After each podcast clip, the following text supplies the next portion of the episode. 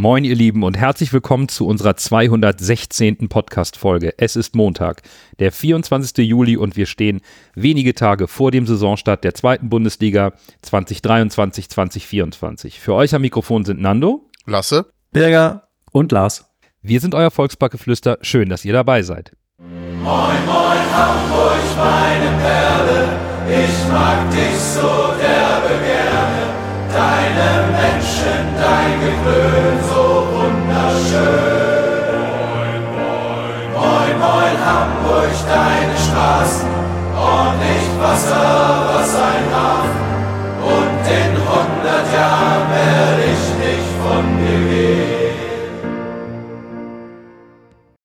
Wie es sich für die letzte Folge vor dem ersten Spiel gehört, haben wir einiges auf der Agenda. Natürlich sprechen wir über unseren neuen Zugang Ignaz van der Bremt. Wir stellen euch äh, die Organisation vor, für welche wir die Hinrundenspende nutzen wollen.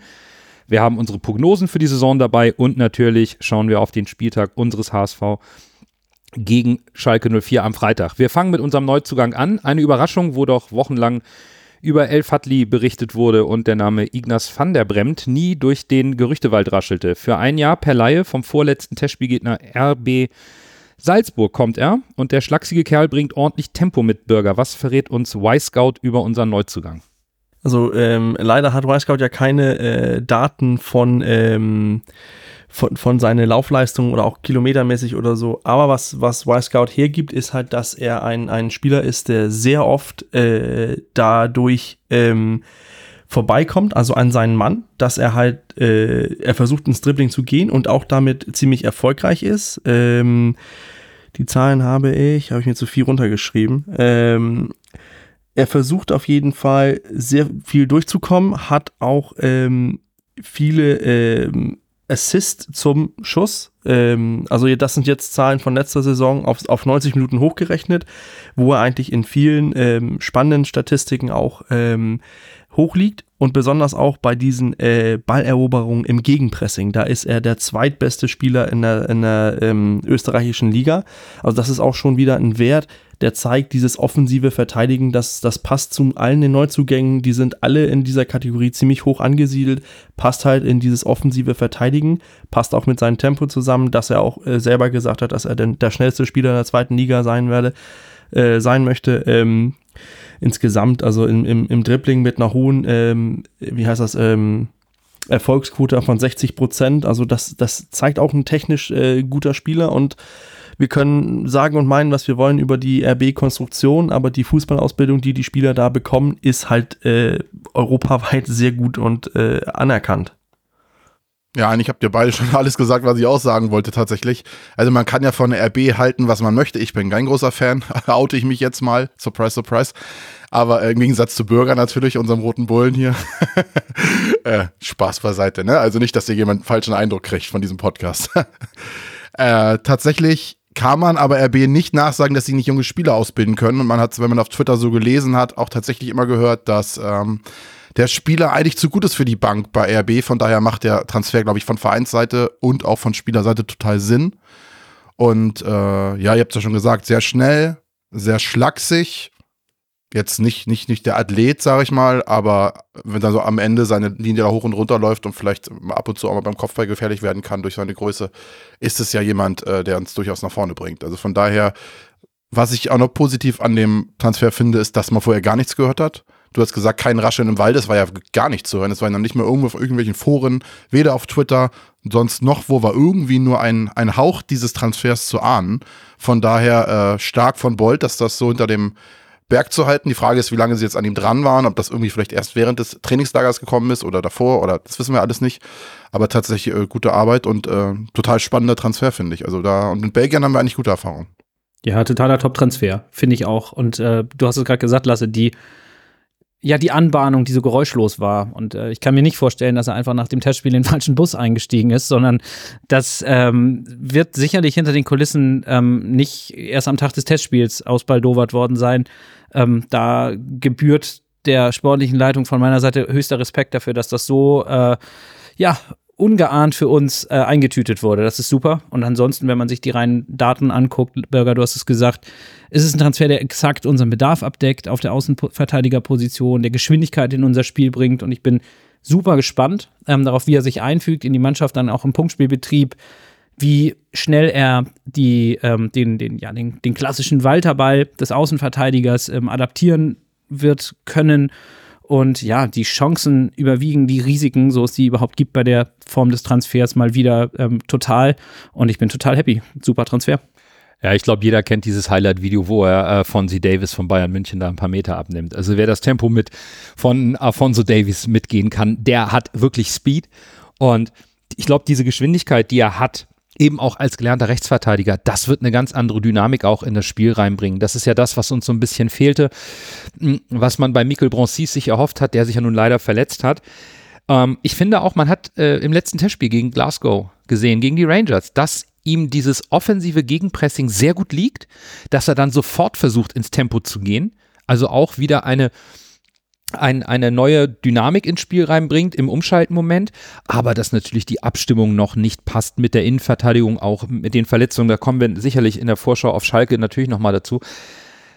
Ich denke, wir sollen aber trotzdem Geduld haben, auch wenn das ein Spieler ist, der von einer Mannschaft kommt, die deutlich mehr Qualität hat als wir müssen wir Geduld haben. Der wird nicht alleine auf der Rechtsverteidigerposition alle Probleme der Defensive lösen, aber es ist ein sehr vielversprechender Transfer, der ähm, hoffentlich schnell einschlägt, weil er uns in äh, eine neue Dynamik im Aufbauspiel und sicherlich auch in der Rückwärtsbewegung reinbringen wird.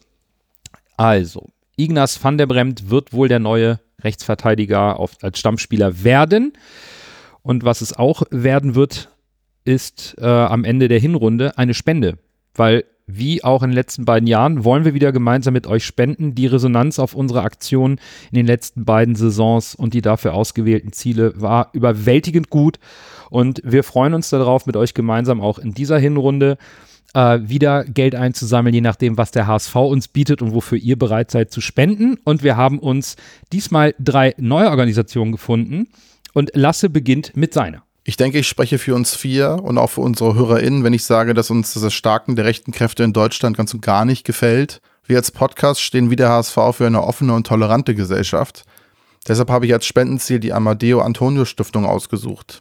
Diese ist nach Amadeo Antonio Chiova benannt, einem der ersten Todesopfer rechtsextremer Gewalt in der Bundesrepublik Deutschland seit der Wiedervereinigung 1990. Seit ihrer Gründung 1998 ist das Ziel der Amadeo Antonio Stiftung, eine demokratische Zivilgesellschaft zu stärken, die sich konsequent gegen Rechtsextremismus, Rassismus und Antisemitismus wendet. Dafür unterstützt sie Initiativen und Projekte, die sich kontinuierlich für eine demokratische Kultur engagieren und für den Schutz von Minderheiten eintreten. Die Stiftung fördert unkompliziert und verteilt das Geld dort, wo es am dringendsten benötigt wird. Die wichtigste Aufgabe der Amateo Antonio Stiftung über eine finanzielle Unterstützung hinaus Aufmerksamkeit für engagierte Menschen vor Ort zu schaffen und das Thema Rechtsextremismus dauerhaft auf die Tagesordnung zu bringen.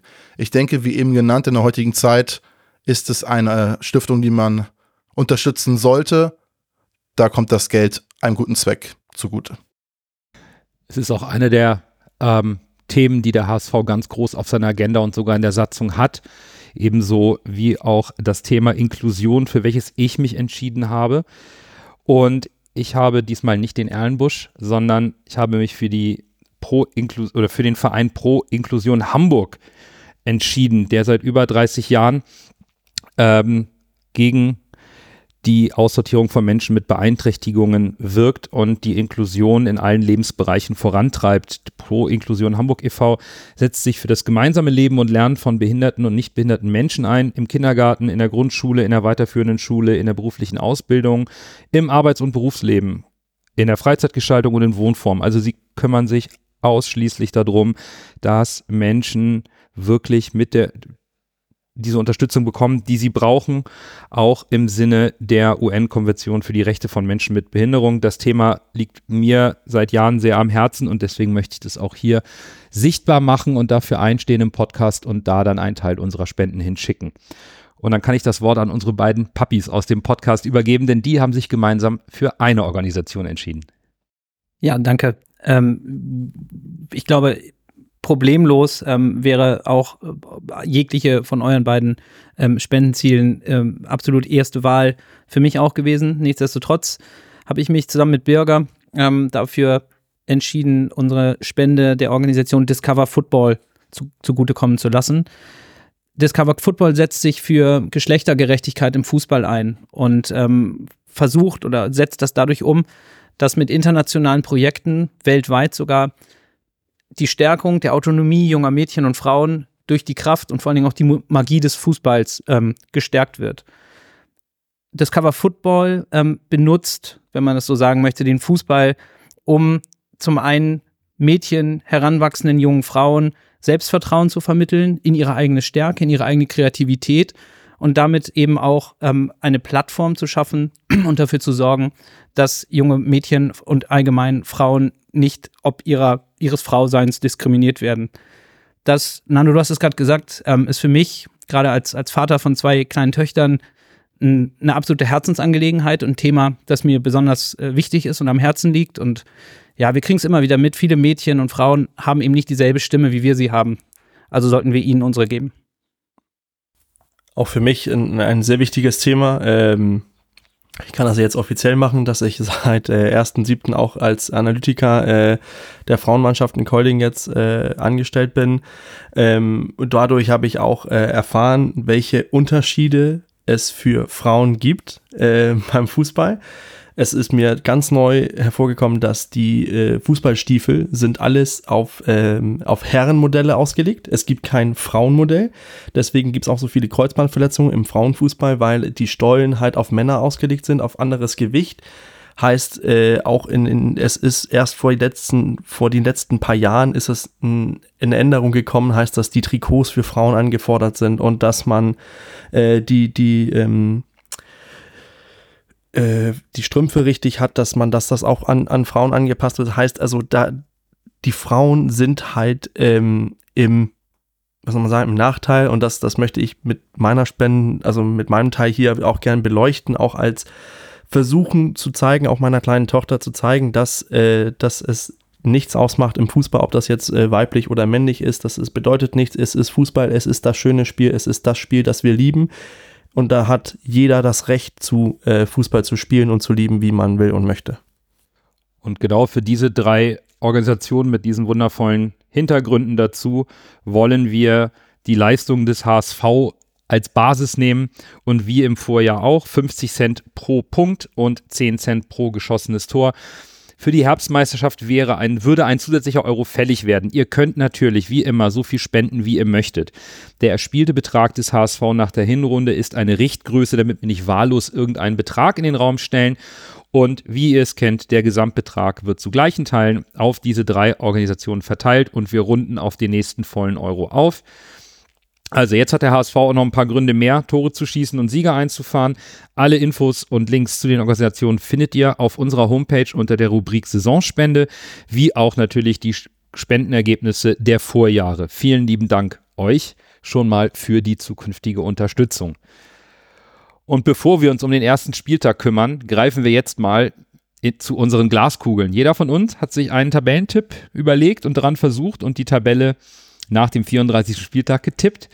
Unsere Ergebnisse werdet ihr auch vollständig auf der Homepage finden unter der Rubrik Tabellentipp 2023-24. Aber jetzt zum Zeitpunkt der Aufnahme überraschen wir euch und auch uns, denn keiner kennt die Tipps der anderen. Wir besprechen wie gewohnt die Top 3 und die Flop 3 und haben noch einen kleinen Sleeper dabei.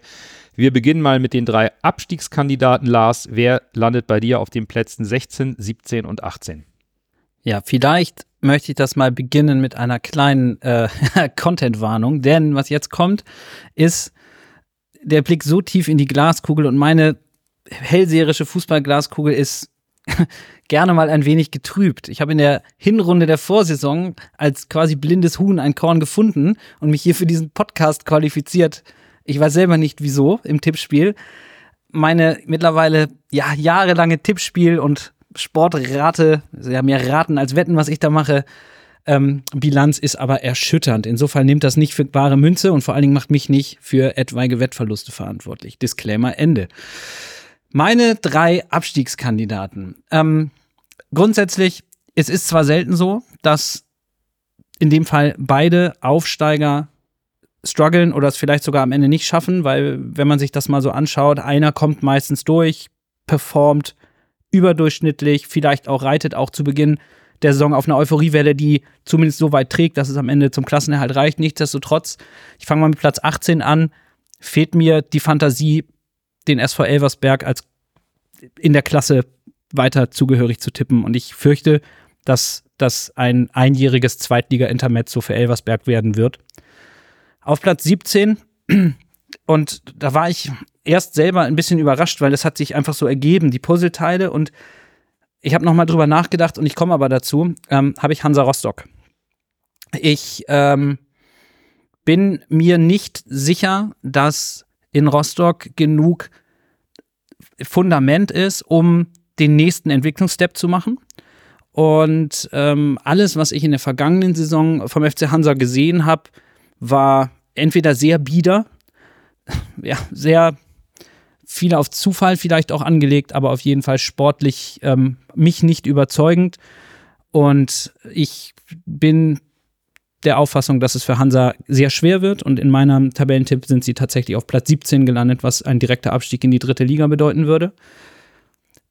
Die Chance in der Relegation, die Klasse noch zu halten, habe ich in meinem Tabellentipp dem SVW in Wiesbaden zugeschrieben, die äh, ja mit der Relegation zwischen zweiter und dritter Liga durchaus positive Erfahrungen haben, insofern den Strohhalm vielleicht nehmen würden, als zweiter Aufsteiger die Klasse dann doch zu halten. Ähm, das sind meine drei Tabellenschlusslichte am Ende der bevorstehenden Saison. Ich habe mir für die Findung, habe ich einfach einen ganz simplen Tabellentipp gemacht. Ich bin auf kicker.de gegangen, habe jedes Spiel mit einem Tor ähm, Sieg, Niederlage oder eben Unentschieden getippt und geschaut, ähm, wie ich den Mannschaften in den einzelnen Spielen Punkte zutraue. Und am Ende standen bei mir dann einfach folgende drei Mannschaften auf den letzten Plätzen. Ich beginne auch mal mit Platz 18, Hansa Rostock. Ich sehe da einfach nicht die Qualität von dem, was ich im letzten Jahr von Hansa Rostock gesehen habe, dass sie die Klasse halten können. Also da gehe ich mit dir mit, Lars. Ich habe sie sogar auf Platz 18.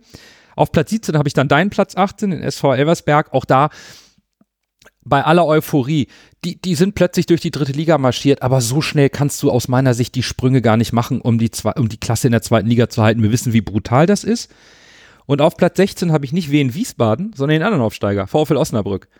Ähm, da habe ich ein bisschen mehr Sympathie für, für die Mannschaft, vielleicht auch so ein bisschen Daniel Thune noch den wünsche ich vielleicht sogar ein bisschen mehr, aber bei mir sind sie am Ende. Vielleicht bin ich auch beeinflusst gewesen bei den Tipps durch die Leistung von Wien Wiesbaden in der Relegation gegen Bielefeld, dass ich da ähm, eine etwas größere Stärke sehe, ein bisschen mehr Emotionalität, vielleicht diese, diese Euphorie, die, die den mehr Punkte einbringen wird.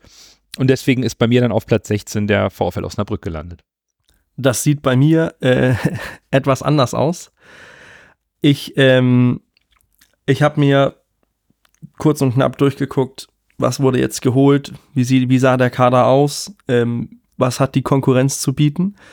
Heißt, auf Platz 18 landet bei mir Elversberg. Mir fehlt die Fantasie zu sehen, wie das über eine Saison gut gehen kann. Äh, Euphorie hin oder her. Ist ja nicht so, dass die mit äh, 20.000 äh, Zuschauern pro Spiel äh, einen Hexenkessel empfachen werden. Also dafür fehlt mir irgendwie die Fantasie, die, die, ähm, die Idee, dass die oben bleiben, obwohl die Geschichte natürlich schön ist und äh, für uns Fußballromantiker passend ist. Dann habe ich ähm, im Gegensatz zu das, was Lars gesagt hat, dass äh, äh ein Aufsteiger äh, steht, steht, immer durch. Ähm, bei mir geht es auch für Wien Wiesbaden wieder runter auf Platz 17. Und dann habe ich äh, eine überraschende Mannschaft genommen, wo ich denke, das äh, wird schief gehen.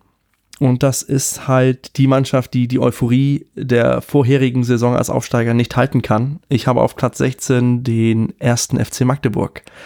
Ähm, was die an, aus der zweiten Reihe vom HSV geholt haben, äh, das sehe ich nicht als stark genug an, um äh, mitzuspielen. Ich weiß, das ist ein Hexenkessel, das ist schon was, aber letzte Saison war schon Unruhe, da wurde schon Tietz rausgefordert. Ähm, ich glaube, die Magie von Magdeburg wird sich diese Saison nicht durchschlagen können. Ich habe auf Platz 18 Elversberg, da gehe ich mit euch mit. Die spielen wahrscheinlich auch, wenn größere Gegner kommen, auch im Ausweichstadion, weil ihr Heimstadion nicht groß genug ist. Von daher, da wird keine, keine Atmosphäre sein, die jetzt diese Mannschaft irgendwie zum Wunder trägt, zum Klassenerhalt. Da bin ich bei euch. Ich glaube, Elversberg wird maximal 17. Ich habe sie auf 18. Dann habe ich auf 17 den SVW in Wiesbaden. Wir werden jetzt äh, sehen, was noch mit Hollerbach äh, passiert, ob er jetzt doch bleibt, aufgrund seiner unschönen Sachen, die da so rausgekommen sind über ihn. Äh, oder ekelhaften Sachen könnte man auch sagen, wenn man es äh, auf Deutsch aussprechen möchte. Äh, deshalb habe ich Wiesbaden auf 17 und auf Platz 16 habe ich zwei Mannschaften gehabt. Eintracht Braunschweig hat hier ziemlich viele Abgänge gehabt, wo man auch glaubt, das könnte knapp werden. Aber ich habe mich dann am Ende tatsächlich für den VfL Osnabrück entschieden. Also quasi alle drei Aufsteiger gehen auch wieder runter, wobei Osnabrück natürlich die Chance hat, sich in der Relegation zu beweisen. Also das sind meine drei letzten Plätze. Gut, da sind wir gar nicht so weit auseinander und jetzt wird es spannend, denn jetzt kommen wir zu den drei Mannschaften, welche die Plätze 1, 2 und 3 belegen werden. Also, wer steigt direkt auf, wer geht in die Relegation? HSV auf Platz 3 ist hier keine Option in diesem Podcast. Ich sag's schon mal vorweg, auch wenn ich nicht weiß, was da gleich von meinen drei Kollegen kommt. Lasse, leg mal los. 3, 2, 1. 3 ist bei mir der FC Schalke 04. Ich habe Schalke nicht auf 1 oder 2, weil ich persönlich glaube, dass Schalke auch noch einen kleinen Umbruch hat, sich auch noch einspielen muss. Und wir wissen alle, wie das Thema Eingespieltheit und jahrelange Zweitliga-Erfahrung ein großes Thema ist in der Bundesliga. Schalke hat es damals geschafft, direkt wieder aufzusteigen. Ich glaube, dieses Mal werden sie es nicht schaffen. Ihm bleibt dann noch die Relegation, die natürlich auch schwer wird gegen einen Bundesligisten. Aber ich persönlich habe Schalke nur, nur auf drei in Anführungszeichen. Auf Platz zwei habe ich eine Überraschungsmannschaft. Ich habe eben das Thema Eingespieltheit äh, angesprochen. Ein Trainer, die die Mannschaft gut einstellen kann, auch wenn der Trainer eine streitbare Person ist. Äh, wie jetzt äh, wir kürzlich aus den Medien nehmen können, ohne zu wissen, was da jetzt wirklich dran ist. Äh, ein Spieler, der, glaube ich, ein großer Unterschiedsspieler werden kann in der zweiten Liga, auch wenn er vielleicht ein, zwei Kilos zu viel drauf hat. Äh, trotzdem überragender Fußballer ist, technisch und einfach die entscheidenden Tore und auch die Tore vorbereiten kann. Äh, ja, man kann es jetzt wahrscheinlich schon rauslegen, ist der SC Paderborn. Der SC Paderborn ist bei mir äh, die Überraschungsmannschaft, die durch eingespielt hat und kluge Verstärkungen in Form von Max Kruse, glaube ich, auf die Überraschungsmannschaft sehr werden wird oder aufsteigen wird. Und auf Platz 1 habe ich dann tatsächlich den glorreichen Hamburger Sportverein, weil ich denke, dass wenn wir uns durch die jetzige Verletzungsmiserie etwas durchhangeln können mit den jetzigen Verstärkungen und mit Tim Walter, der die Mannschaft gut einstellen wird, äh, das dieses Jahr schaffen werden. Bei mir sieht es etwas anders aus. Ähm, ich habe auf Platz 1 äh, Schalke 04. Wenn man bedenkt, dass die Mannschaft eine Rückrunde gespielt hat, wo sie äh, sehr gut abgeschlossen hat, ähm, sehe ich auch keinen Grund, äh, Umbruch hin oder her. Mit, mit Reis haben sie sich gefangen. Ich sehe da schon eine, den absoluten Favoriten um, um den direkten Wiederaufstieg. Dann habe ich knapp auf Platz 2 den Hamburger SV. Ähm, qualitativ den, den Kader verstärkt, eine zusammengespielte Truppe. Ähm, das kann, muss irgendwann klappen. Das ist diese Saison. Und auf Platz 3 habe ich mit Ach und Krach dennoch die alte Dame aus Berlin, die sich äh, dennoch ähm, in der Rückrunde fangen wird und äh, den Platz 3 ergattern wird. Okay, wir gehen doch weiter auseinander, als ich dachte. Ich habe auf Platz 3 Fortuna Düsseldorf. Weil auch da das Thema Eingespieltheit, Trainer, trotz der Abgänge, glaube ich, dass Fortuna Düsseldorf jetzt dran ist. Die haben zwei, also anderthalb gute Jahre mit Daniel Thune gehabt, fast zwei. Ich glaube, das wird dieses Jahr funktionieren. Zumindest ist das erstmal mein Tipp. Auf Platz zwei habe ich Schalke 04. Die sehe ich halt als zweitstärkste Mannschaft in dieser Liga an. Und auf Platz 1 steht bei mir die für mich stärkste Mannschaft der, der Liga und das ist der HSV. Ja, spannend. Ähm, ich fange mal mit meinem Platz 1 an und da möchte ich mich zu 100 Prozent dem anschließen, was Bürger gesagt hat. Ähm, da steht bei mir auch der FC Schalke. Ähm, die Rückrunde unter Thomas Reis war wirklich solide und gut und vor allen Dingen ist dort, zumindest ist das mein Gefühl von außen, etwas entstanden, was auch zwischen Anhängerschaft und Mannschaft so eine Art Verbindung ist. Und das mit in die zweite Liga runtergegangen. Ähm, sodass dort eben nicht ein Scherbenhaufen äh, da ist, den man erstmal kitten muss und Wunden lecken etc., sondern ich empfinde das, was auf Schalke passiert ist, von außen eigentlich als ähm, relativ geballte Kräftebündeln ähm, für die Operation Wiederaufstieg. Und das Ganze in einem relativ für Schalker Verhältnisse auf jeden Fall ruhigen Fahrwasser. Für mich auch trotz dem einen oder anderen Abgang der Top-Favorit. Und ich kann mir kleiner Vorgriff auch schon auf das, was wir wahrscheinlich gleich zum Schalke-Spiel sagen, kaum vorstellen, dass es mehrere Wochen dauern wird, bis der FC Schalke sich so langsam in der zweiten Liga ähm, in die Spur geruckelt hat. Schalke mein Top-Favorit auf den Aufstieg. Auf Platz zwei habe ich uns, habe ich den HSV, der im Grunde genommen für den auch ähnliches gilt wie für Schalke. Wir ähm, haben, können ruhig arbeiten. Wir haben einen Kader, der definitiv den Anspruch hat, einer der besten, vielleicht der beste der zweiten Liga zu sein. Und ich bin davon überzeugt, dass der nächste Schritt, der eine Schritt, der letzte fehlende Schritt in dieser Saison noch dazu gekommen ist mit den punktuellen Verstärkungen, dass es endlich für den ersehnten direkten Aufstiegsplatz reicht. Und auf Platz drei, ähm, es wäre, wenn es nicht Platz drei wäre, tatsächlich mein Sleeper. Aber jetzt muss ich ihn ja jetzt schon nennen, habe ich Holstein Kiel. Die ein, ich, die einen Trainer haben, der dort jetzt schon seit längerer Zeit arbeitet, ein ganz ruhiges Umfeld haben, wo Ausschläge nach oben und nach unten nicht sofort hohe, hohe Wogen schlagen lassen und die einen Kader haben ohne die ganz großen Topstars, die sich aber trotzdem gut verstärkt haben. Sie haben mit Fabian Reese sicherlich einen wichtigen Abgang, aber sie haben, da ist äh, äh, Ahmed Arslan, der gekommen ist. Dann haben sie als, äh, auf, auf, als Linksaußen noch einen sehr guten Spieler geholt. Ähm, den äh, aus Japan haben sie einen Spieler, das ist der beste Name für einen für einen Stürmer, Shuto Machino, äh, geholt, der auch ein, ein Versprechen ist, ähm, der, wenn der Knoten platzt, sicherlich auch für Tore gut ist. Da ist viel offensive Qualität und ähm, ich traue Holstein Kiel zu, die Überraschungsmannschaft der Saison zu werden und ich habe sie auf dem Relegationsplatz.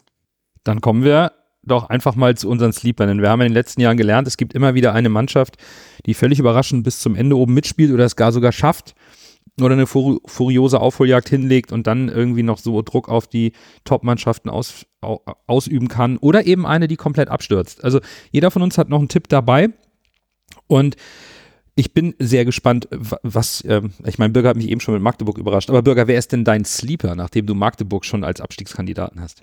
Ähm, mein Sleeper ist äh, der SC Paderborn. Ähm, Trainerproblematik, was auch immer auf Malle war, das bleibt auf Malle. Äh, so lautet es doch, oder?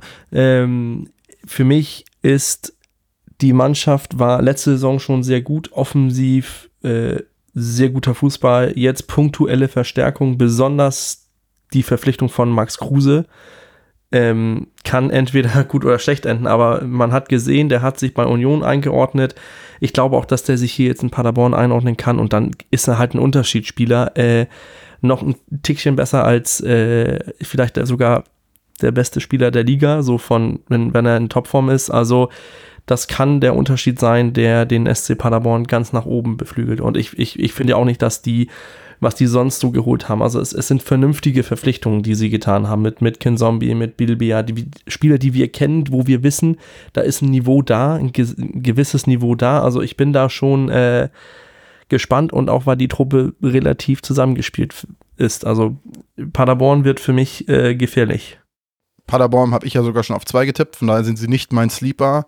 Mein Sleeper im positiven Sinne ist die Mannschaft, die Bürger äh, auf 16 hat, und zwar der äh, erste FC Magdeburg. Ich glaube, die Mannschaft ist mittlerweile unter Titz gut eingestellt, gut zusammengespielt. Ich finde gerade die Transfers von HSV 2 in Anführungszeichen äh, sehr intelligent mit Fabisch, der eine richtig gute Saison gespielt hat in der zweiten Mannschaft. Und die anderen Zugänge auch. Und äh, es sind ja Spieler wie Ito geblieben. Dann haben sie noch Julian Pollersbeck, in meinen Augen ein, ein guter Torwart. Dann haben sie Amici, auf den ich ja große Teilstücke halte. Äh, ich könnte mir tatsächlich vorstellen, äh, dass der bei uns ziemlich gefährlich werden wird beim Auswärtsspiel. Äh, der ja, ich habe irgendwie, ist, für mich ist da einiges drin für Magdeburg. Mein eigentlicher Sleeper ist ja mein Relegationsplatz 3 für Holstein Kiel, der ja nun ähnlich wie bei dir, Lasse, mit Paderborn schon gefallen ist.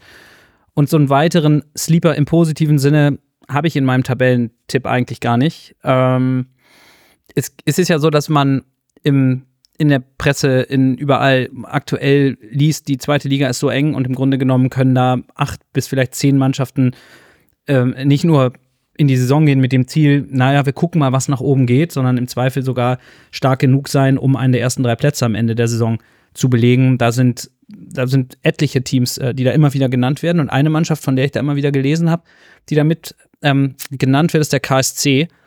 Und das kann ich mir überhaupt nicht vorstellen. Ähm, da fehlt mir die Vorstellungskraft. Ich ähm, finde, ehrlich gesagt, äh, abgesehen von Lars Stindl, der sicherlich auch in der zweiten Liga noch ein Unterschiedsspieler sein kann, die Transferpolitik relativ, naja, bieder. Und da ist jetzt nichts dabei, wo ich jetzt sage, da ist ein nennenswertes, signifikantes Update im Kader passiert.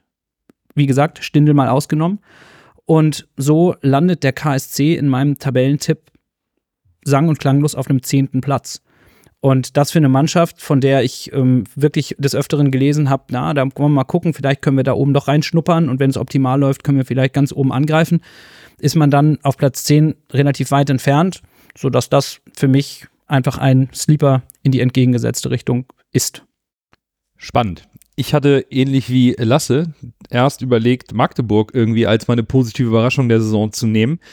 Habe aber dann ähm, noch mal ein bisschen nachgedacht und mich auch an eine Aussage erinnert, die ich letztes Jahr über diesen Verein getroffen habe, nämlich, dass er sich ein Jahr jetzt einspielen wird mit neuem Trainer und dann Gas geben wird im zweiten Jahr. Und das ist Hannover 96. Die haben mit Stefan Leitl einen wirklich guten Trainer, von dem ich viel halte. Die haben sich ein Jahr jetzt so ein bisschen gefunden, haben gute Transfers getätigt und ich glaube wirklich, dass wenn Hannover gut in die Saison startet, dass da eine Dynamik entstehen kann und die Druck auf die ersten drei Plätze ausüben können. Ich mag die Qualität im Kader, es wirkt auf mich alles stimmig dort, sportlich, auch wenn natürlich Martin Kind immer ein Störfaktor ist.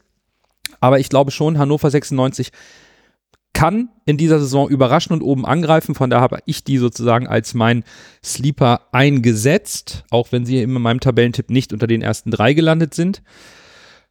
Und jetzt sind wir mit dem ganzen Vorgeplänkel durch und gehen rein in den ersten Spieltag der neuen Saison. Der beginnt nämlich direkt mit dem Kracher HSV gegen Schalke 04 am Freitagabend. Absteiger mit Favorit um den Aufstieg, Schalke 04. Wir beginnen mal mit den Transfers von Königsblau. Die sind wirklich zahlreich. Man könnte fast schon von einem kompletten Umbruch sprechen, wenn man sich Zu- und Abgänge anschaut. Lars, du fängst mit den Abgängen an. Was ist denn da so wirklich nennenswert weg bei Schalke? Ja, du hast es gesagt. Es, äh, man könnte im Grunde genommen jetzt eine Kaderliste machen, aber das, davon möchte ich mal absehen. Ähm, sondern ich habe mir so ein bisschen eigentlich die drei Namen jetzt rausgepickt, äh, bei denen ich sagen würde, das ist, wenn man die Spieler hätte halten können oder wenn sie noch im Kader wären, wären das drei Akteure, die in der zweiten Liga einen absoluten Unterschied ausmachen könnten. Und das ist zum einen Amin Harit, der ähm, zu Olympique Marseille in die äh, äh, französische erste Liga gewechselt ist. Ähm, dann ist da Rodrigo Salazar, den wir sicherlich auch noch aus seiner Zeit beim FC St. Pauli kennen, der Schalke ja auch schon mal, ich weiß gar nicht, ob das tatsächlich das Aufstiegstor war, damals im Heimspiel gegen St. Pauli in die Bundesliga zurückgeschossen hat, zumindest daran beteiligt war. Für mich auch ein Spieler, der immer gefährlich war, aus ganz tiefen Räumen ähm, plötzlich mit Druck auf eine gegnerische Abwehrkette ähm, hat machen können und auch in der zweiten Liga wunderbar funktioniert hat, sowohl bei St. Pauli als auch bei Schalke und Marius Bülter, von dem ich sicher bin, dass er in der zweiten Liga wirklich ein Torgarant hätte sein können, der zu Hoffenheim gewechselt ist. Das sind definitiv drei Abgänge von Spielern, die in der zweiten Liga jeder für sich einen Unterschied machen können und im Zweifel ein knappes Spiel auf die Seite der Knappen in dem Fall hätten ziehen können. Ähm, eine weitere Auflistung von Spielern, die äh, den Verein verlassen haben, erspare ich euch an der Stelle. Aber Schalke hat, und das ist völlig klar, bei einem Bundesliga-Absteiger ähm, ja durchaus größere Namen und Spieler mit ganz viel Potenzial abgeben müssen. Ja, die drei Namen klingen ja schon nach unglaublicher Qualität, die da abgegangen ist. Aber da gibt es natürlich auch Zugänge. Und ähm, auch Schalke, Schalke war hier sehr bemüht, diese Qualität wieder zurück in den Kader zu bringen. Lasse, was sind da so die Top-Transfers, die Schalke jetzt auf der Habenseite hat? Ja, es ist ganz spannend, weil Schalke sich tatsächlich ganz viele verschiedene Spielertypen geholt hat. Einmal hat man äh, Ron Schallenberg geholt vom SC Paderborn für 2 Millionen Euro. Dann Paul Seguin von Union Berlin, den ich für einen sehr guten Transfer halte, für 750.000 Euro, der zentrale Mittelfeldspieler. Und Lino Tempelmann, äh, der zentrale Mittelfeldspieler, der aus Freiburg gekommen ist, aber letztes Jahr in Nürnberg ausgeliehen war, auch für 700.000 Euro. Äh, wenn man diese drei Spieler jetzt mal betrachtet, kann man sagen, kann, äh, sagen, Tempelmann ist so ein bisschen der Spieler mit Athletik, Ballsicherheit in engen Räumen und Gespür im Umschaltverhalten.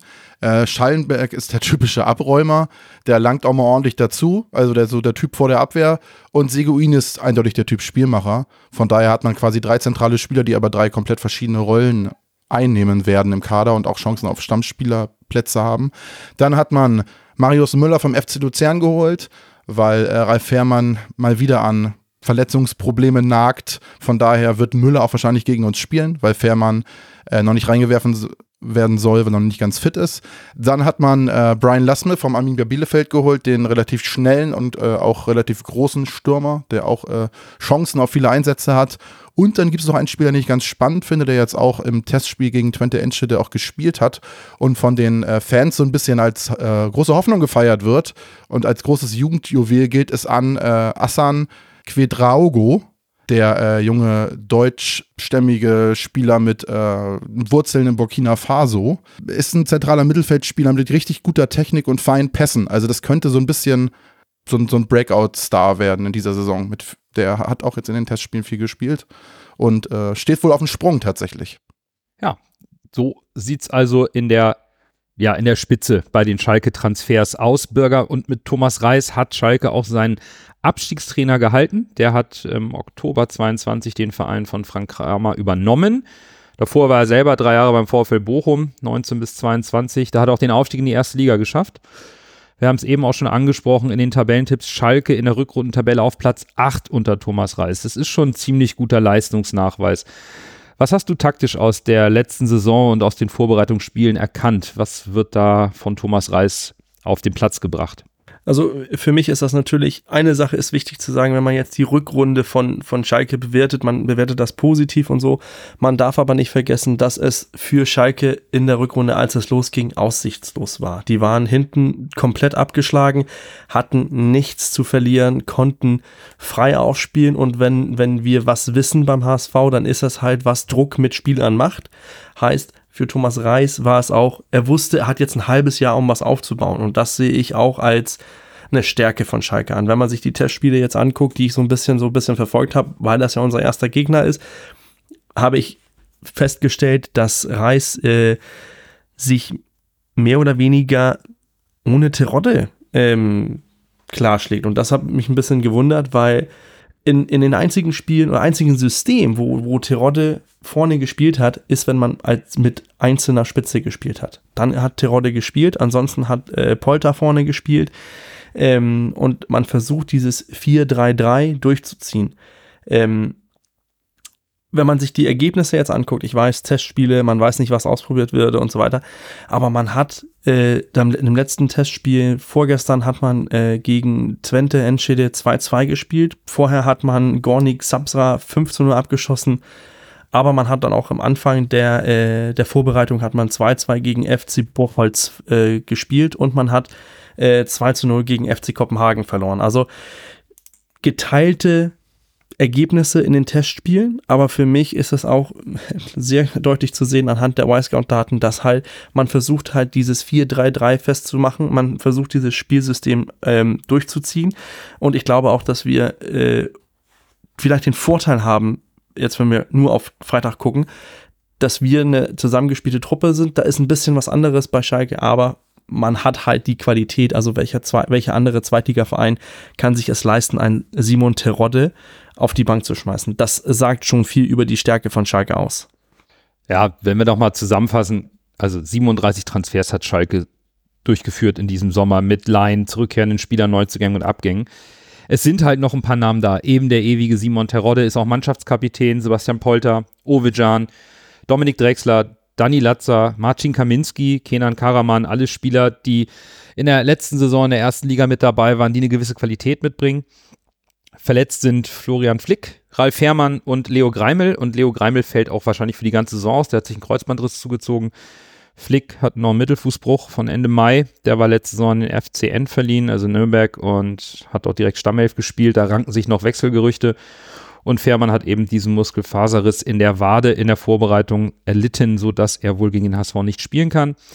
Und ja, bis auf die Testspielergebnisse hat man eben nicht viel, was man sagen kann. Aber die Ergebnisse der Rückrunde, die habe ich mir wirklich nochmal angeschaut, um mal so einen Anhaltspunkt zu haben. Und böse verloren hat Schalke gegen Bayern, Freiburg, Hoffenheim, Leipzig und Leverkusen. Ansonsten hat sich die Mannschaft wirklich sehr gut geschlagen. Vielleicht muss man berücksichtigen, Bürger, wie du sagst, sie hatten nichts zu verlieren.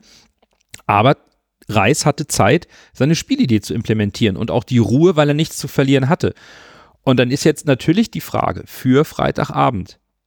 Wird Schalke noch Zeit brauchen, in die Saison zu starten aufgrund des Umbruchs oder sind die da? Sind sie da? Gibt es Vollgas im Volkspark von Schalke 04, den ja wir auch als Mitfavoriten, zwei von uns sogar auf Platz 1 getippt haben? Ich persönlich glaube, dass Schalke noch nicht da ist, wo sie gerne sein würden. Ist natürlich im ersten Spiel auch immer schwierig, wie wir eben gesagt haben. Aber ich habe mir tatsächlich die Highlights aus dem Spiel gegen Twente Enschede mal angeguckt. Und was mir da sehr aufgefallen ist, dass Schalke tatsächlich erst in der 28. Minute gefährlich wurde. Bis dahin war da gar nichts von der Mannschaft. Und sehr auffällig, für mich selbst, für mich als Laien in Anführungszeichen, äh, war, dass die im Zentrum sehr viele Probleme hatten. Es wurde immer sehr zentral in die Schnittstelle zwischen die äh, Innenverteidiger gespielt. Und da hatte Schalke arge Probleme. Da hätte Twente Enschede in der ersten Halbzeit schon vier oder fünf Tore schießen können. Äh, da haben sie auch ein, zwei gegen die Latte geschossen. Der Torwart hat noch eingehalten. Also es war äh, durchaus in der ersten Halbzeit ein bisschen geschönt, das Ergebnis, das Endergebnis von 2 zu 2. Das hätte in der ersten Halbzeit auch anders ausgehen können. Daher glaube ich tatsächlich, dass der HSV, wenn wir uns darauf konzentrieren, äh, kluge Pässe von hinten raus in die Schnittstellen zu spielen, das eine Lösung sein kann. Genauso über unsere schnellen Spieler, äh, wie zum Beispiel äh, Kittel oder äh, Kittel sag ich schon, Jatta, Jatta oder Dompe oder auch Ferrei quasi als verkappte zweite Spitze, weil ich denke, wir werden nicht, auf dem Zettel nicht mit zwei Spitzen spielen, aber wenn Ferrei da so ein bisschen so als falsche Neun vielleicht mit reingeht, äh, dann ist das, glaube ich, echt ein Mittel, womit wir Schalke schlagen können. Ich glaube, hohe Bälle auf Glatzel wäre nicht mein, mein, mein Ziel oder mein, mein präferiertes Mittel gegen Schalke, weil was Schalke kann, ist physisch stark sein und Kopfballstärke. Die haben viele Spieler, die sehr kopfballstark sind. Wie gesagt, äh, ich habe es eben gesagt, äh, als Neuzugang zum Beispiel äh, Brian Lassme, der relativ groß ist. Dann hast du noch äh, Simon Terodde, der jetzt wahrscheinlich nur von der Bank kommt. Ja, dann hast du noch Polter, dann hast du noch Kaminski. Also sind alles Spieler, die auch bei Standards gefährlich werden können. Das ist was, wo der HSV aufpassen muss in meinen Augen. Ecken werden ganz gefährlich gegen Schalke. Und das ist aber auch, glaube ich, deren Schwäche, wie ich eben gesagt habe. Die schnellen Spieler, Dompe Jatta, weil ich habe mal geguckt, die, äh, die, die Innenverteidiger mit Uwe Can zum Beispiel äh, und die anderen Innenverteidiger, ich habe mal geguckt, Matriciani ist da mit den Infos, die ich gefunden habe, mit 34,07 km/h der schnellste Spieler. Und ich glaube, das könnte etwas sein, was wir über unsere schnellen äh, Außen gut ausnutzen können. Das wäre mein präferiertes Mittel, wie man Schalke vielleicht knacken kann tatsächlich, weil die haben viel Qualität im Kader und es ist ein, eine gute Mannschaft, aber ich glaube, das Tempo ist das, wo sie das einzige Defizit haben. Also ich, ich glaube, hätten wir mit unserer Mannschaft, die jetzt direkt nach Saisonabschluss oder nach den Relegationsspielen, hätten wir mit alles intakt gegen das jetzige Schalke-Team spiel, spielen können, hätte, wäre ich äh, mehr positiv. Ähm, aber meine Sorgen kommen über uns und nicht über von, von Schalke. Ich erwarte Schalke eigentlich relativ äh, souverän diese Saison. Ich finde, die haben mit Thomas Reis einen Trainer, der der jetzt Zeit genug hatte, um was aufzubauen in einer Situation, wo er frei aufspielen musste, um die, das Wunder noch möglich zu machen. Heißt, er hat nicht, er hat sich nicht hinten reingestellt und versucht, was zu entweichen, sondern er musste was erreichen und das ist für mich ein, ein, ein ganz anderes Mindset. Ein Mindset, das besser passt zum Aufstieg.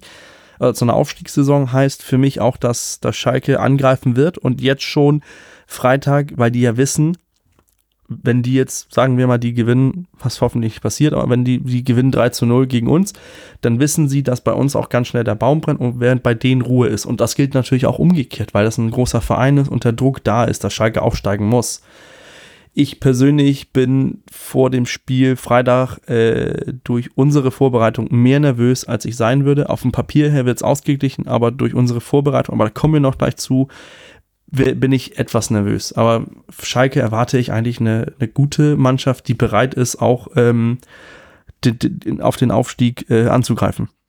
Ich habe es im letzten Tag ja schon gesagt. Ich äh, habe das Gefühl, dass bei Schalke und zwar über die elf Spieler, die auf dem Platz stehen, vielleicht das Trainerteam noch mit einge, eingenommen, dass da ungeachtet des Abstiegs eigentlich ein relativ gefestigtes und damit auch ruhiges Fahrwasser vorherrscht aktuell. Und das selbst bei einem so ähm, umfassenden Kaderumbruch.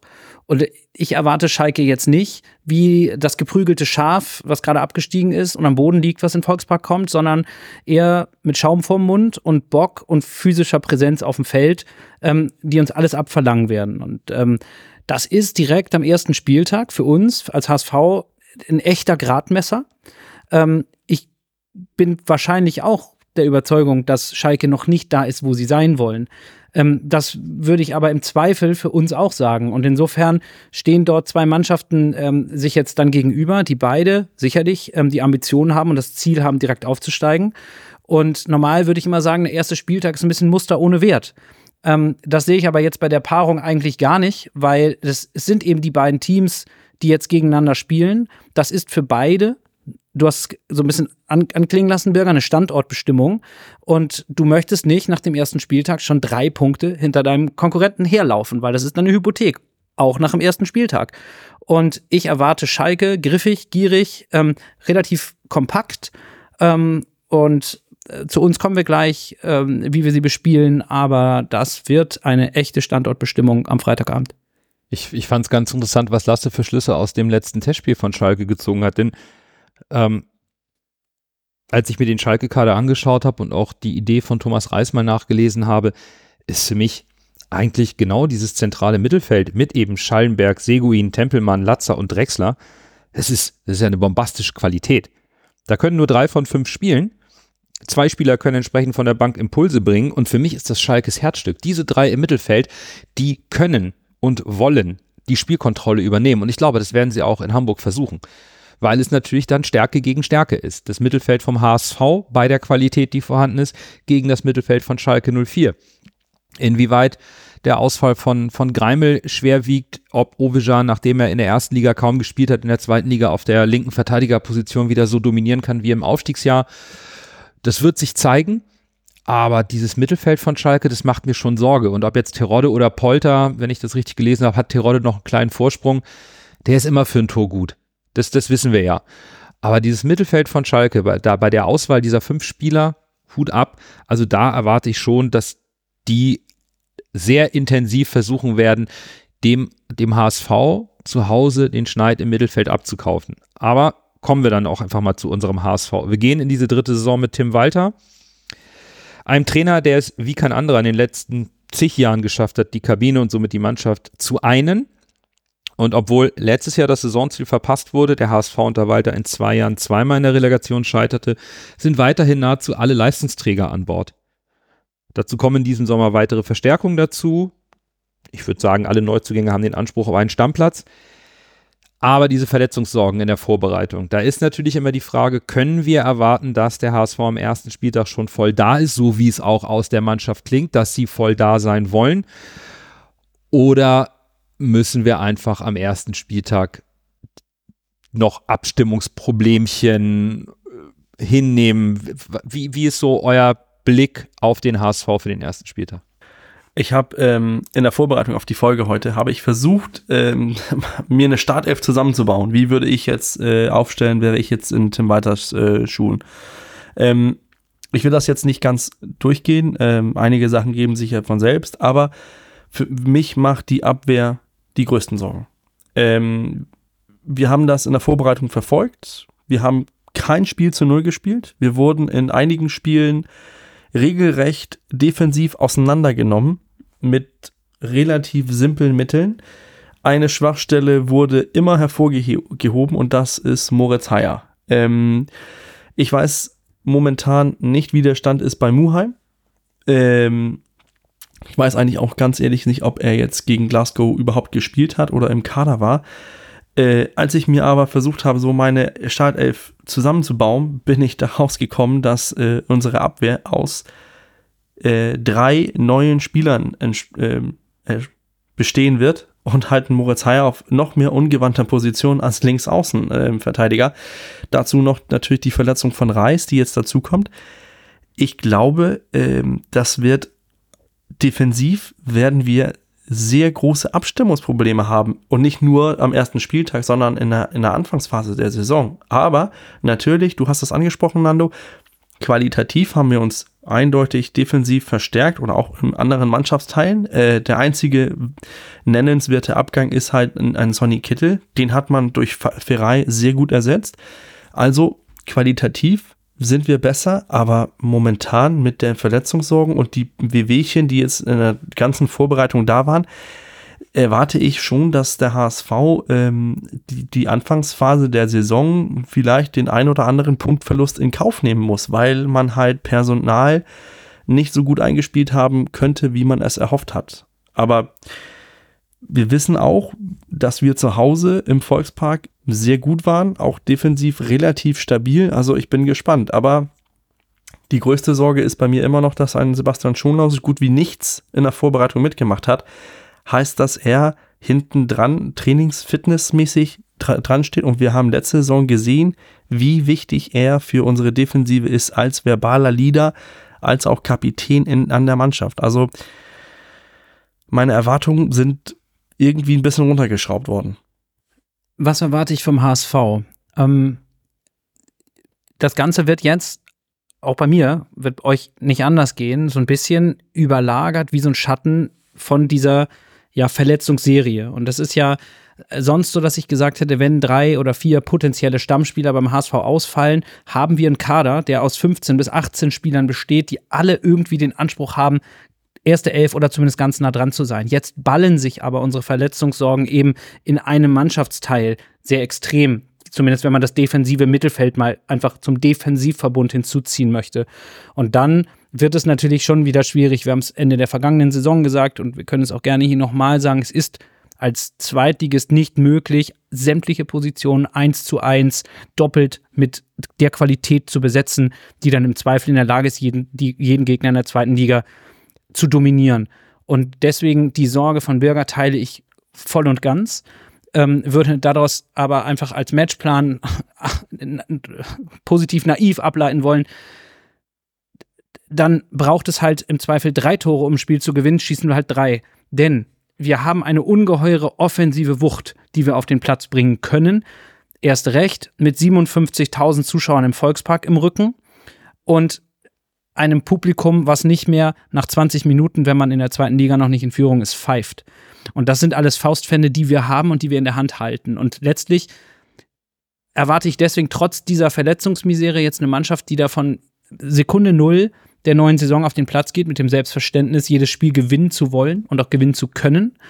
Und das Auftaktprogramm, was wir haben, ist natürlich jetzt hart. Ich habe es gesagt, es ist ein Gradmesser, nicht nur das Schalke-Spiel. Da folgen dann ja auch gleich weitere Highlights gegen 96 und gegen Hertha. Aber auch gerade diese besonderen Spiele im Volkspark vor ausverkauftem Haus, die machen halt einfach richtig Lust auf die Saison. Und das spüre ich auch. Das wächst in mir, das wächst in meinem Umfeld. Und ich bin sicher, nach dem Glasgow-Spiel und dem tollen Erlebnis dort auch für die Spieler wächst das jetzt auch die, die, die Gier, wieder in den Volkspark einzulaufen, am Freitagabend unterm Brennglas der Öffentlichkeit.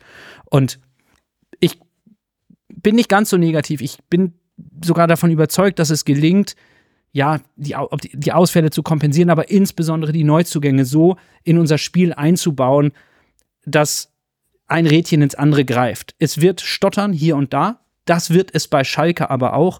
Und dann glaube ich, dass es ein Spiel auf Augenhöhe wird. Ähm, dass wir aber getragen von dem Publikum, das ist dann im Zweifel der zwölfte Mann, der da ähm, das Pendel zu unseren Gunsten ausschlagen lässt und dann gewinnen wir. Ja, wir können ja mal zusammenfassen. Wir haben vier verletzte Verteidiger. Jonas David, Sebastian Schonlau, Miro Murheim. Die laborieren alle an Muskelverletzungen, haben nur viel, haben viel individuell trainiert. Ähm, David und Muheim haben zumindest schon mal mit dem Ball trainiert, aber die Zeit wird halt knapp und bei Schonlau geht halt aktuell außer ähm, individuelle Einheiten, Laufeinheiten gar nichts. Mhm. Dazu kommt mit äh, Mikkel Broncis vielleicht der, der große Pechvogel in der Vorbereitung, der eine reelle Chance hatte, vielleicht sogar einen Stammplatz auf einen der beiden Außenverteidigerpositionen sich zu er erarbeiten. Der fällt jetzt wochenlang mit einer Muskelverletzung in der Hüfte aus. Also das ist schon bitter. Auf der anderen Seite ist Giremusch halt viel früher spielbereit als gedacht, sodass wir natürlich, wie Bürgers eben gesagt hat, mit ihm Hatzikadunic und äh, Van der Bremt drei Neuzugänge in der, Innenver äh, der Verteidigerposition sehen werden, also rechts und die beiden Innenverteidiger. Reis Ausfall ist wohl nur, ne, es ist erstmal nur eine, eine, eine, gravierende Kapselverletzung, aber kein Bruch oder eine Sehne oder irgendwas, die in Mitleidenschaft gezogen wird. Die ist bitter, aber ich glaube, die ist qualitativ besser aufzufangen, weil wir gerade im Mittelfeld mit unseren Neuzugängen viel besser aufgestellt sind und Lassi Benes 1 äh, zu 1 Reisposition übernehmen kann, Öztun Ali kann im Zentrum spielen. Du kannst auch ein Ferrei äh, ein bisschen auf die 8 oder die 10 setzen. Das, das wird schon funktionieren und insgesamt ist der Kader deutlich breiter aufgestellt. Es ist noch mehr Qualität vorhanden Und es wird eben auch intensive Duelle um die Startplätze geben. Und einige Spieler haben jetzt die Chance, und das darf man nicht vergessen. Einige Spieler, einige Neuzugänge haben jetzt die Chance, sich einen Stammplatzfest zu erspielen. Richtig Druck auf etablierte Stammkräfte zu machen, die eigentlich einen Stammplatz hätten. Also das kann ein Faustpfand sein. Schalke ist natürlich neben dem HSV für mich die stärkste Mannschaft der Liga. Das wird kein einfaches Spiel. Aber ich muss auch gestehen, dass meine Erwartungshaltung an den HSV in dieser Saison sehr hoch ist. Vielleicht auch so hoch wie noch nie. Ja, die Abwehr ist nicht eingespielt, die Verletzungen sind bitter, aber für mich äh, ich tue mich schwer, hier äh, so die erste Ausrede zu finden, denn wir haben entsprechend nachgerüstet und ich erwarte irgendwo ein Stück weit auch, dass der HSV aus den auch von Lars eben angesprochenen Gründen am Freitag direkt voll da ist und richtig guten Fußball spielt und eben Schalke auch zeigt, dass wir aufsteigen wollen und nicht Schalke uns zeigt, dass sie aufsteigen wollen. In meinen Augen liegt der leichte Vorteil auch beim HSV tatsächlich ich glaube, es ist ein Vorteil, äh, Schalke und Hertha so früh als Gegner zu haben. Du hast eben gesagt, dass das Mittelfeld eigentlich äh, das Prunkstück ist mit den drei Neuzugängen, aber man hat gegen Twente Enschede gesehen, dass die Twente das geschafft hat, sich da durchzuspielen. Dann sollten wir das vielleicht auch schaffen, äh, weil vielleicht da auch noch nicht alle Rädchen ineinander greifen. Am Ende wird es dann wahrscheinlich darauf hinauslaufen, wie du gesagt hast, mehr Tore zu schießen als der Gegner und äh, Standards möglichst gut zu verteidigen, ist, glaube ich, in meinen Augen ein, ein, ein Kernargument, äh, Schalke zu schlagen, habe ich ja vorhin schon gesagt. Natürlich darf man dann trotzdem keine Wunderdinge erwarten. Wir werden Schalke da nicht herspielen und aus dem Volksparkstadion schießen. Ich könnte auch mit einem Unentschieden äh, leben tatsächlich äh, oder mit einer knappen Niederlage am ersten Spieltag äh, ist noch nichts entschieden, sage ich mal. Aber tatsächlich äh, sehe ich den HSV tatsächlich leicht im Vorteil und wenn wir zur Abwehr kommen, ich glaube tatsächlich, es gibt zwei Spieler, die auch noch überraschen könnten, die sich in der Vorbereitung sehr stark gezeigt haben. Das ist einmal Kisilowski und Kran. Die haben mir in den Testspielen äh, sehr gefallen und, und die werden auch oft gelobt von Tim Walter. Ich glaube, die sind gar nicht mehr so weit weg von regelmäßigen Einsätzen oder sogar Startelf. Von daher könnte ich mir vorstellen, dass einer von den beiden sogar Überraschungsstarter werden könnte äh, ge äh, gegen Schalke, weil wenn, wenn, wann, wenn nicht jetzt? Und äh, ich, wenn man sich das Spiel gegen Glasgow angeguckt hat, war die Abwehrarbeit an sich ja okay. Es waren wieder individuelle Fehler, äh, die die Tore hervorgerufen haben. Und äh, ich glaube, wenn man das vielleicht noch ein bisschen verfestigen kann innerhalb der nächsten Tage und diese individuellen Fehler vielleicht durch etwas mehr Fokussiertheit wegen einem, wegen einem Pflichtspiel und keinem Testspiel, äh, da die Spieler noch ein bisschen mehr auf dem Platz sind tatsächlich, dann glaube ich schon, dass das abwehrtechnisch auch funktionieren kann, auch gegen Schalke, auch mit drei neuen Spielern. Ja, ich denke, über das Spiel gegen Glasgow, das ist das letzte, der letzte Härtetest gewesen. Da kann man ein paar Schlüsse ziehen. Und einer davon war, was mir sehr gut gefallen hat, das offensive Gegenpressing. Man hat gegen Glasgow gesehen, wie stark ein Ferrei im offensiven Gegenpressing ist. Van der Bremt, der das unglaublich gut gemacht hat. Und das kann ein Mittel sein, auch eine Mannschaft wie Schalke im Mittelfeld zu überraschen, dass man ihnen nicht die Zeit gibt, ihr Spiel aufzuziehen, sondern dass man mutig genug ist, 90 Minuten lang Powerfußball zu spielen. So ein bisschen wie Jürgen Klopp, der immer wieder anlaufen lässt. Wir haben die Spieler dafür. Wir wissen um die Stärke von Fera im Gegenpressing. Wir haben in der Abwehr sicherlich Abstimmungsprobleme, aber wir haben auch auf der Außenbahn immer noch Spieler. Also Dompe ist wohl schon jetzt in guter Form. Das sah gegen die Rangers sehr gut aus. Königsdörfer und Jatta werden zusammen mit Öztun Ali sich da um einen Platz streiten. Und ja, warum auch nicht als linken Verteidiger ähm, Oliveira einsetzen? Natürlich. Auf der anderen Seite kann ich auch verstehen, wenn er da auf die Erfahrung von Moritz Heyer setzt. Tim Walter sind jetzt gerade ein bisschen die Hände gebunden, was die Optionen angeht. Das ist noch nicht optimal. Aber nichtsdestotrotz, das, was ich an offensiven Gegenpressing gesehen habe, halte ich für ein sehr interessantes Mittel. Und wenn die Fitness da ist, und ich war überrascht, wie stark Remus schon ist, der hat mir sehr gut gefallen. Der war sehr aktiv im Spiel. Das äh, kann auch gut gehen, auch mit einer vielleicht nicht eingespielten oder nicht so eingespielten Abwehr jetzt mal generell so, die, die ganze Vorbereitung. Eine Sache ist mir eigentlich aufgefallen bei den Testspielgegnern. Ich weiß, Bolt war schon in den, in den Medien, hat gesagt, es war, er war unter Zeitdruck, weswegen man auch gegen RB angesetzt hat. Eine Frage, ich denke, wenn man, wenn man gegen Pilsen, RB und die Rangers spielen, das sind aus meiner Sicht auch keine Mannschaften, gegen die wir uns messen müssen. Heißt, wir waren immer der Underdog in diesen verschiedenen Testspielen. Wie, wie seht ihr das? Bei mir ist das, habe ich das so ein bisschen, das finde ich merkwürdig, dass man das so gemacht hat. Ich weiß nicht, was als Alternativen da waren, aber dass man immer als Underdog in ein Spiel geht, finde ich schon merkwürdig, besonders in der Situation gesehen, wo man vom Papier her sagen muss, der HSV ist kadermäßig Top 3 der Liga, heißt, wir müssten eigentlich als äh, Favorit in den meisten Spielen gehen. Wieso dann diese Testspiele?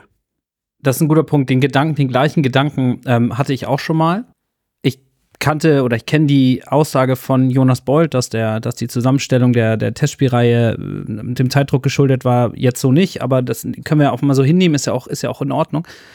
Ähm, was ich mir gesagt habe, war natürlich auch, wir werden in der zweiten Liga im Zweifel von 34 Spielen mal 25 eher gegen eine defensiv ausgerichtete Mannschaft ähm, agieren müssen, in der wir zu 60 bis 75 Prozent den Ball haben und man uns erstmal sozusagen sagt, hier, hier macht doch erstmal. Und insofern, ja, vollkommen richtig, jetzt die Testspielreihe gegen Mannschaften zu spielen, zumindest die letzten drei Testspiele, bevor es, bevor es ernst wird, gegen Mannschaften, wo das eigentlich genau umgekehrte Vorzeichen zunächst einmal sind, hat mich auch verwundert. Ich habe dann aber einfach mal ähm, den Gedanken weitergesponnen und mich gefragt, gegen wen hätten wir denn sonst spielen sollen? Und nun ist das nun mal die, die Krux von Vorbereitungsspielen, dass dort gerne mal etwas ausprobiert wird. Das heißt, selbst wenn wir gegen andere, ich sag jetzt mal Zweitligisten oder Teams unserer Kragenweite gespielt hätten, hätten sie uns vermutlich nicht das gegeben, den Bus zu parken, weil sie gesagt hätten, dann gehen wir halt mit einem 0 zu 0 nach Hause. Das hast du in Testspielen nicht. Das heißt, du kannst eigentlich eine derartige Ausgangssituation in dem Testspiel nach meinem Empfinden kaum herstellen, es sei denn, du spielst gegen die Ortsauswahl von Hintertupfingen, die sich dann mit elf Leuten in eigenen Strafraum stellen, die aber wiederum sportlich nichts, also Entschuldigung, no offense gegen irgendeinen aktiven Fußballer in Hintertupfing, dann aber im Zweifel die Qualität nicht haben, gegen die man in der zweiten Liga eben spielt. Insofern halte ich es dann, oder das war dann mein Ergebnis, doch für durchaus plausibel zu sagen, wir geben unseren Spielern die Chance, sich auf höchstem Regal, auf, höchstem, e, auf höchster Ebene mit anderen Spielern zu messen, weil wir vermutlich, ich sag jetzt mal, ein Spiel wie ein Heimspiel gegen den VfL Osnabrück nicht simulieren können in der, in der, in der Testspielphase.